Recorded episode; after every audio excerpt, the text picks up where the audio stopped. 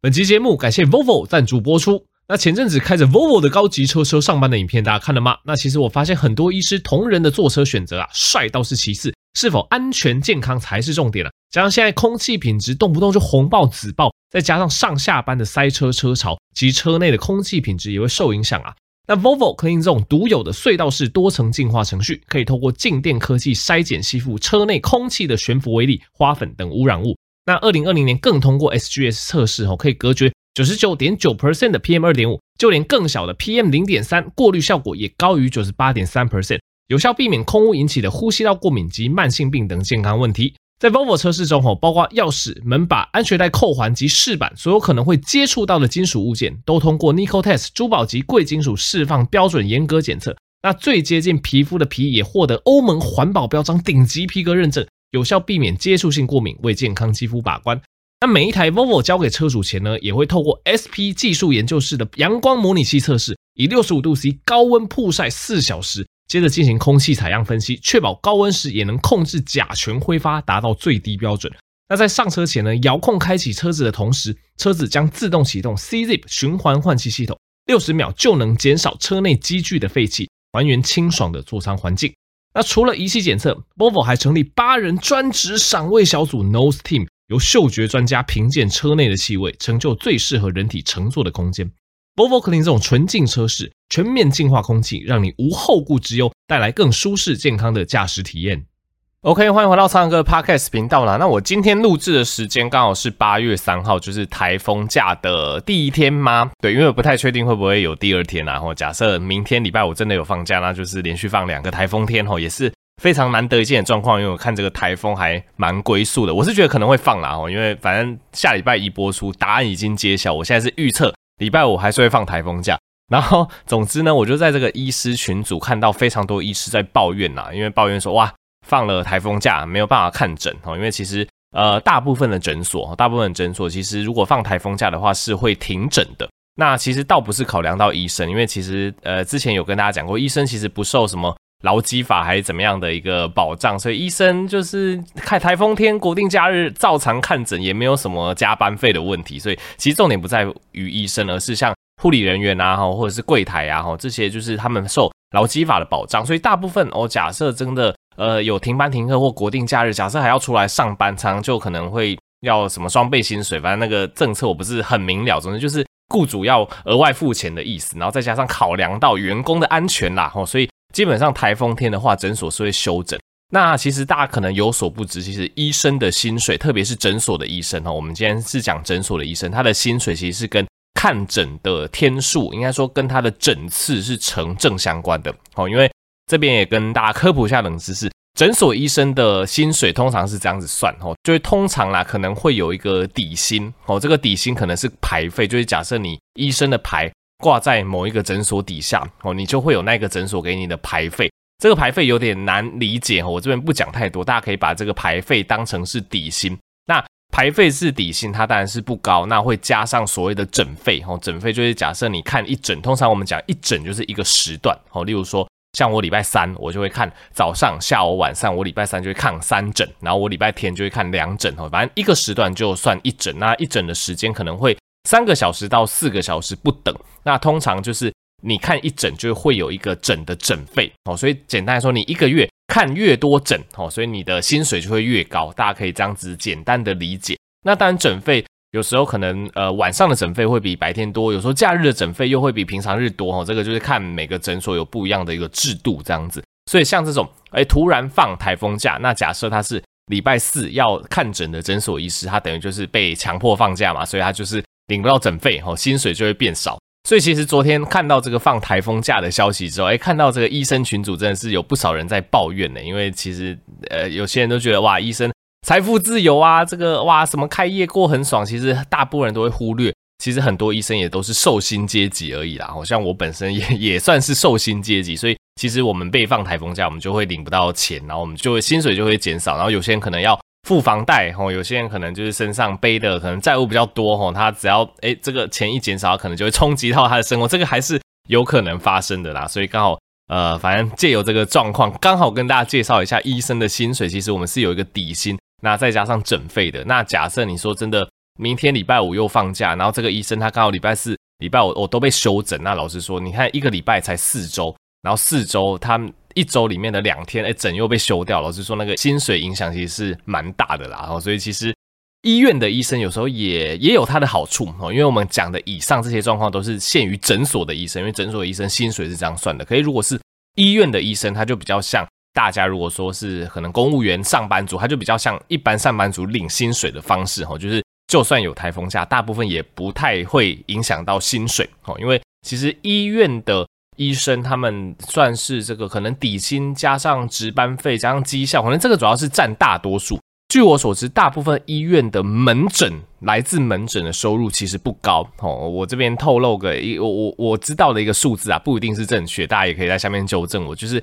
就是我之前待的医院，就宝山医院啊。宝山医院听说这看门诊有点像是做功德，就是看门诊看一个病人，好像就多的额外薪水收入是五十块哦。就是看一个病人哦，有时候你喂叫半天哦，做了很多检查，那对于医生的收益来讲只是五十块而已。所以对于很多的呃这个医院，特别是公立医院的门诊医师来讲，其实门诊的收入来讲影响比较有限哦。就是就算受到台风假。门诊停诊哦，就影响不会像诊所医师那么大，所以我觉得这反而是医院医师的一个优点之一啊。有时候放台风假的这个薪水，其实相对来讲不会像诊所医师受到那么大的一个影响啊。以上就是冷知识，提供给大家参考。那总之最近也是呃看了蛮多减重个案啊。那我觉得，当然对于减重人士来讲，欸，这个议题我们可能之前有稍微提过，不过没关系。总之跟很多减重人士讨论呢，因为很多人都会觉得说肚子就是会饿嘛。那肚子会饿的状况下，有时候就是会需要一点充饥的东西。但是呃，我们在减重的过程中，哦，其实我觉得最大的减重克星就是那些加工食物哦。这之前有跟大家强调过哦，例如说你吃什么蛋糕，吃什么饼干哦，这些加工食品其实热量密度超级无敌高。那你吃个一两口、两三口，你不会觉得有饱足感，但是你可能已经吃了可能，例如说半碗饭、一碗饭的热量了哦，所以。你如果要健康的减重，或者是你没有想要减重，你只是想要减脂，你要采用一个比较健康的饮食型态，那首要任务就是加工的甜食、加工的食品，一定要首先先把它减量哈，甚至是戒掉。我们不敢讲戒掉啦，因为我觉得这个世界上诱惑太多了哈。如果你要戒掉所有的加工食物，我觉得哇，人生也是完全没有享受哦。所以我觉得就是限量、适量的吃这样子。那其实减重过程中，因为这一部分常常是减重的克星嘛，就是加工食品的部分，所以我常常就会跟他们讨论说，如果你肚子饿的话，哦，你可以吃哪些食物来充饥？哦，那我自己的选择的第一大类是坚果类，无添加的坚果哦，因为无添加的坚果哈，它是一个好的食物，因为大家看国民健康署或是世界呃全世界对于这个每日饮食的建议，通常都会建议摄取一份的坚果，每天哦，每天要摄取一份的坚果。那一份的坚果，很多人都会高估它的量。一份的坚果其实不过就是一汤匙，就那个汤匙还不是很大的那种舀汤的汤匙，不是，是一般哈，就是你呃你吃饭吃面的那种小汤匙，那个一汤匙舀起来就是每天建议坚果的量。假设是比较大颗的核桃，那甚至两到三颗的核桃就是一份坚果了吼。所以如果哈你呃平常真的比较容易肚子饿，你会有需要吃点心吼，你会。这个口馋的一个状况的话，那吃一小份的坚果是其中一个选择哈，因为坚果小小一份，几颗吃下去，其实它是好的油。但是同时，因为坚果我们要限量、要适量的原因，是因为坚果基本上都是油。它虽然说是好的油，但大家也知道，一公克的油会产生九大卡的热量哈，所以这个坚果的热量密度，老实说也算是偏高的哈。所以吃坚果千万不要吃多哈，就一天一小份。大概如果是比较小颗的，例如说可能腰果那个可能就五六颗吧，然后可能是这个胡桃，然后核桃的话可能就两到三颗吧，反正它大概就是那么少的量，反正你就想一汤匙咬下去可以咬多少坚果，大概就是那样子的量了，不要吃超过哦。所以如果肚子饿，你可以吃一点点坚果。那以我来讲的话，我在家里我会常备蛮多水果干的，水果干其实很常见，像是这个葡萄干哦，因为。葡萄干算是很常见的一个产品，那它通常没有添加，因为葡萄本身够甜，它做成干之后其实蛮好吃的。那其实吃葡萄干，你把它还原成葡萄，它其实就是少了一些所谓的水分，那少了一些水溶性的维生素，但是大部分它的膳食纤维、它的营养素其实还是保留在葡萄干里面。所以我自己在呃觉得有点想要吃东西、想要吃点心的时候，我也会吃个大概呃六七颗的葡萄干，当做一小份这样子。那我自己也会常备像黑枣干，因为黑枣这个好像又俗称好像是什么加州黑枣啦，反正大家去什么全联、去什么 Seven 都会看到有在卖这个黑枣干。黑枣干大部分也都是无添加，而且它很贴心，已经帮你去核了。对，所以黑枣干就拿起来直接吃。那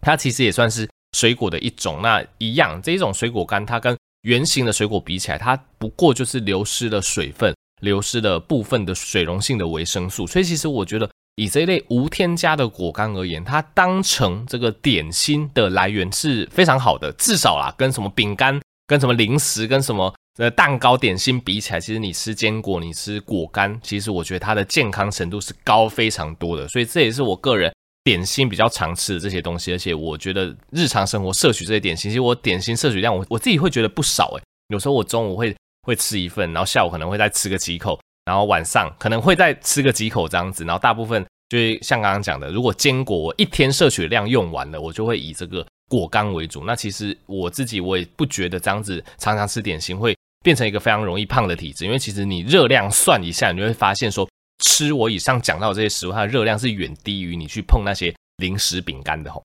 那此外还有几个可以推荐给大家，就是假设你这个点心你想要吃一颗蛋哦，例如说一颗水煮蛋或一颗茶叶蛋，我觉得也没什么问题哈，因为这个蛋类通常是少部分的碳水，然后它会有一些油跟蛋白质的成分，所以一颗蛋我觉得也没有什么问题。那再来，我有时候也会。推荐这个整间讨论的人，推荐他们说，诶，假设你没有说很排斥所谓的乳清蛋白的话，其实我觉得乳清蛋白也是个不错的点心的热量来源哦。因为乳清蛋白它已经经过加工，它主要是从牛奶去做加工的嘛，然后它已经去除了乳糖，去除了大部分的脂肪，所以乳清蛋白留下来的营养物质基本上蛮纯的，就是蛋白质的部分。所以蛋白质对我们身体的饱足感又是好的，所以肚子饿的时候喝个半杯。乳清蛋白其实热量不到一百大卡哦，而且蛋白质又高，又有丰富的饱足感，所以我觉得如果你真的肚子饿，想要喝点东西，喝点甜的东西，你真的哦非甜不可的话，那其实可以考虑乳清蛋白，因为乳清蛋白大部分是用这个代糖，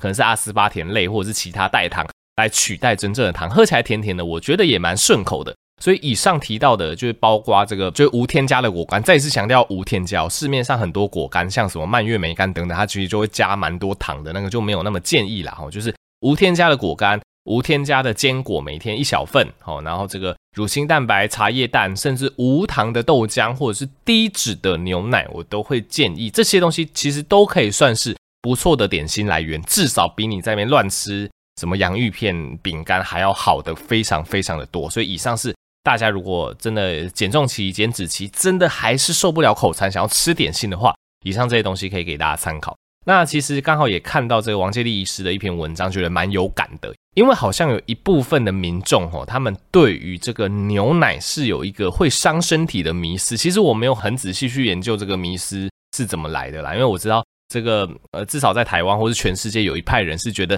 牛奶是厂商的阴谋啊。反正我觉得阴谋论者就是到处都有啦，所以。呃，我觉得世界多多少少都有觉得什么东西是厂商的阴谋，像部分人就觉得什么现在药什么三高慢性病的药都是药厂的阴谋啊，哦，有些人觉得什么癌症的药都是药厂的阴谋啊，有些人觉得什么手机哦什么这个电磁波是什么厂商的阴谋，有些人就什么什么什么代糖啊糖那个都是厂商的阴谋，反正我觉得阴谋论者很多啦，那大家要有一些思辨的习惯。那像有一部分人，他们就觉得牛奶是给牛喝的，对，好像有这样子的说法，他们说牛奶是给牛喝的，人不适合喝。什么人喝牛奶会对身体不好还是怎么样？反正就是有一部分人是这样子的想法，那我是完全不认同啦，因为我觉得牛奶它对人体还是算是还蛮不错的一个原型食物，可以补充很好的这个碳水，然后蛋白质跟脂肪。那当然，牛奶对于某些乳糖不耐哦，非常容易乳糖不耐的人，可能就没有那么的友善哦，可能喝了就容易会胀气拉肚子，也有可能是因为这个原因，所以导致呃这个阴谋论开始发生嘛，不太确定。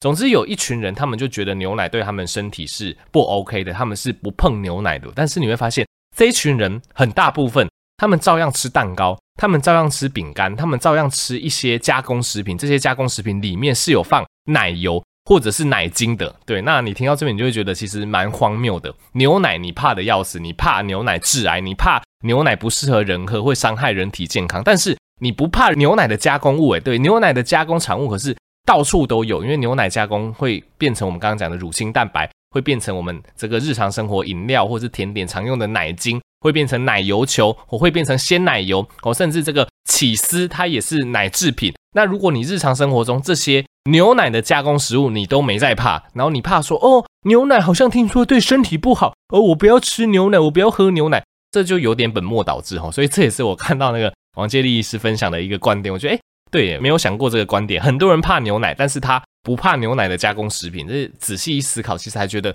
蛮有趣的。当然，如果你是呃这个乳糖不耐的体质，你怕牛奶，那我觉得可以理解。但是如果你是就是觉得说什么牛奶不适合人喝，牛奶会致癌，你是用这个观点去看它，结果你却在日常生活中你会摄取非常多的牛奶加工制品所制成的产物，然后你吃这些东西还没在怕的话，那老实说。你对牛奶的担心可能有点多余，就是你并不是用一个理性的角度去思考牛奶对身体的好处这样子，所以这是一个有趣的观点，给大家分享一下。那另外就是在减重啊、减肥的过程中，吼，所谓的高油高碳的食物，真的尽量不要碰。其实也不只有减重减脂的过程中啦，其实我觉得高油高碳的食物，它其实就是一个必胖的组组合，就是对于任何想要维持身体健康、想要控制体脂的人都要。呃，少量摄取哦，叫谨慎摄取为上。那哪些是高油高碳的组合？其实之前也跟大家分享过，例如说这个洋芋片哦，洋洋芋片就是炸马铃薯嘛，高油高碳。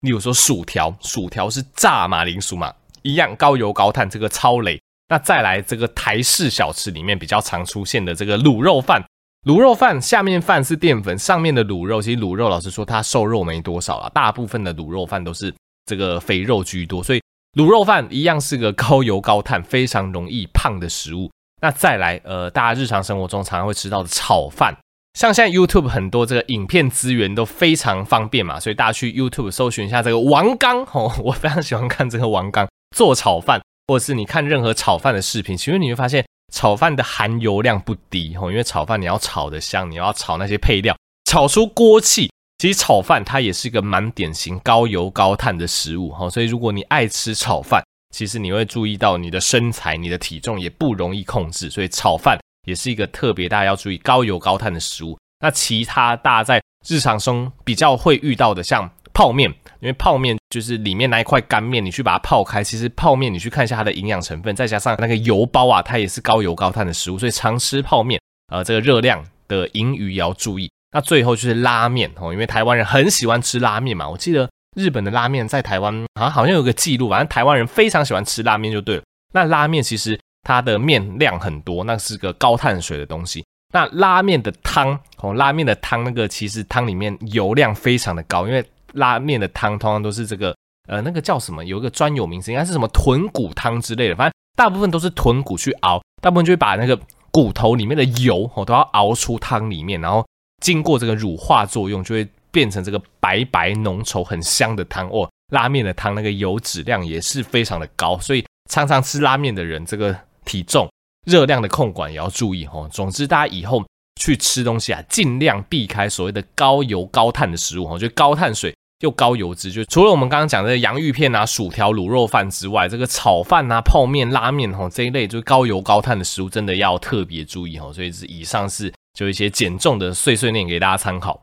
OK，那本集最后来跟大家补充两个硬知识。第一个硬知识是这个 HIV，HIV 就是这个后天呃免疫缺乏症候群。哇，好久没有讲它的中文了。那当然，呃，以前常常我们会讲这个艾滋病，艾滋病。那其实艾滋病不是一个那么呃呃那么精确的称呼，因为通常我们讲艾滋病的时候，通常都会指这个 HIV 它已经发病严重到一个程度。呃，他体内的这个免疫细胞、免疫系统已经被压抑到一个程度，导致非常多的一些感染症状都跑出来了。那个我们叫艾滋病。哦，但是大部分因为现在药物进步的关系，大部分的艾滋感染者都可以控制的不错。哦，所以现在我们大部分会说 HIV 的感染者或者是艾滋的感染者，我们就不会说艾滋病患者，因为讲艾滋病通常是已经到比较严重的阶段了。所以这个冷知识跟大家补充一下。那其实。因为现在 HIV 就是艾滋的一个药物，其实是非常的呃，怎么讲，非常的先进啦。以目前台湾大部分主流的艾滋处方，HIV 的处方都是所谓的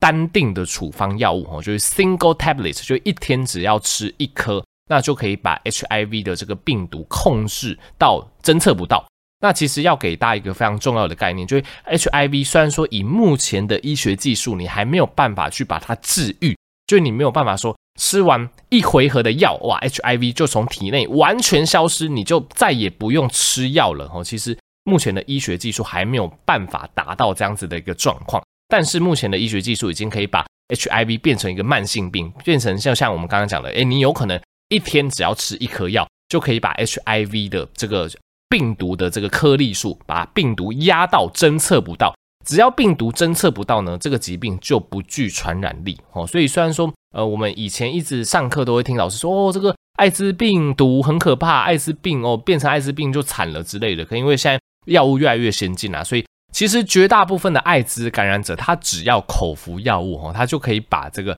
艾滋病毒就是压在侦测不到，而且侦测不到病毒，基本上在目前临床的实证上，它就是不具传染传染力，它就是不会再把这个艾滋病毒传播给就是跟他有这个性行为相关的一些性伴侣这样子哦，所以呃，基本上我就觉得呃，这也是帮助艾滋病毒去除污名化啦，因为现在很多人听到艾滋病毒还是觉得说哇，这个病很可怕，得了是不治之症，但是。呃，以医疗的一个观点，其实还是鼓励大家要积极的就医啦，积极的去做艾滋的筛检，因为现在很多县市政府哦，其实都有为这个呃高风险族群去做这个免费的艾滋筛检。我记得我我好好几年前吧，三年前好像也在云林做过这个艾滋筛检的影片，那个时候是开箱这个艾滋筛检，就想说帮这个 HIV 去污名化这样子。总之。大家多多利用。假设你是这个高风险族群，你可以去做这个免费的艾滋筛检。假设筛检出来真的是阳性哦，那赶快前往这个内科的感染科去做就诊。那就算真的确诊了 HIV，不用担心。现在 HIV 在现代医学界的眼中，其实它就是一个非常好控制的慢性病，其实就是按时的服药。虽然说你没有办法，可能就像我们刚刚讲，你没有办法就是一个疗程就把它清除，你就再也不用吃药了。现在还没有办法达到这样子的境界，但是。就是每天服药，把它当成慢性病去控制，其实就可以把你体内的艾滋病毒压抑到侦测不到。它不但不具有传染力，而且因为病毒被压抑到侦测不到的结果，它就没有办法去破坏你的免疫系统，它就不会引发后续的艾滋病跟引发后续的免疫低下。所以其实大部分的这一类 HIV 的患者，其实口服药物都可以控制的不错哦，甚至哦这个。这个寿命啊，都跟一般人没有太大的差异哦，所以总之这是目前对于 HIV 一个比较新的理解，提供给大家。